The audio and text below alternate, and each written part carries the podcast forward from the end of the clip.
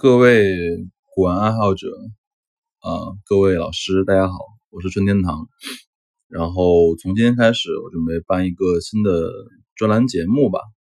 然后主要的内容是来自于我在知乎上关于古玩的一些个人感受和分享。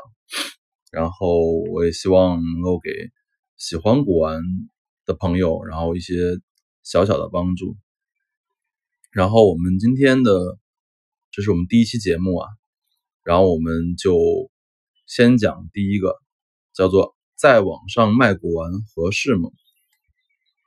啊，这是我当时知乎的一个问题，然后我也简单说一下我的回答。其实古玩这一行，我经常的给客户说一句话，就是这一行你谁都别信，包括我自己。包括我春天堂，谁都别信。为什么我这么说？因为在这一行里面，没有绝对的真，也没有绝对的假。这句话如果你不好理解的话，我再简单解释一遍：任何一个真古玩，就是故宫馆藏的，你放在市场上问一百个专家，也没有一件能做到一百个人同时说真。而任何一个假古玩，就是假到离谱那种古玩。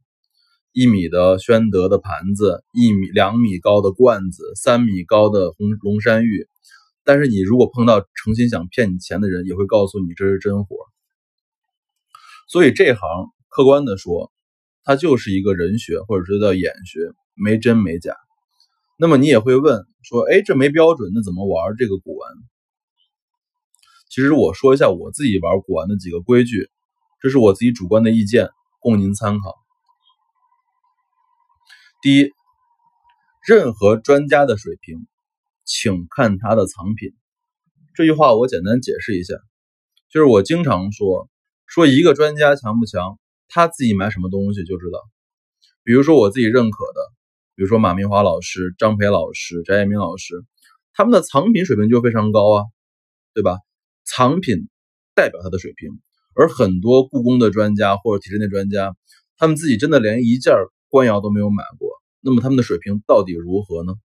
是吧？这就是需要你去思考和反省呃和和琢磨的一个问题。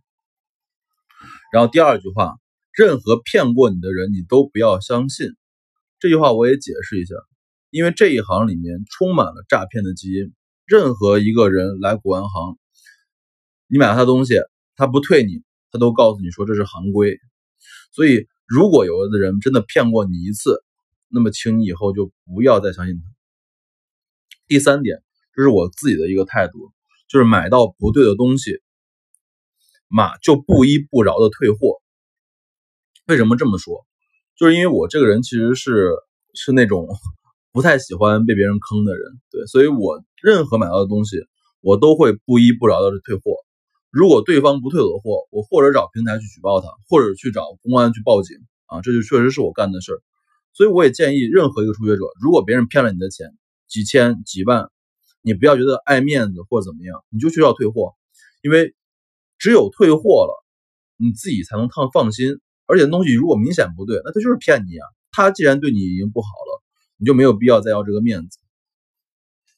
然后第四点，买任何东西来源清晰、流传有序，比专家意见更重要。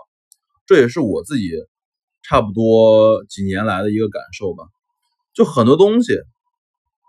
我们现在去拍卖行买，去苏富比、佳士得买东西，都会问说来源是什么样的，是不是一九二零年之前在某一个场合内买到国外的？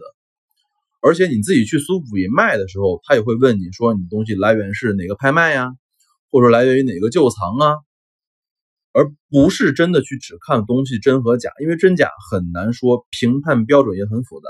所以如果你能提供完整的证据链和和信息链条的话，证明这东西确实来源清晰、流传有序，那么我认为确实是比专家意见更为重要。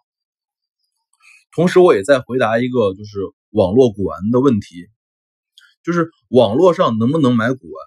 我个人觉得，网络买古玩是未来的一个趋势，因为实体经济上店租、人力我都不愿意承担，所以大量的年轻人都愿意在做一份主要工作之外，再去干一份副业，比如说做古玩。那么他一定会选择在网上去卖这个古玩。所以你值得担心的，并不是说古网网络电商的这个环境怎么样，而是上面的商家，你必须要通过自己的眼睛去辨别出来，到底谁是在诚信的卖东西。所以我相信，就是聪明的你一定有办法找到自己能够合适的网络电商，能够买到自己称心如意的古玩藏品。物件开门不解释，春天堂藏词。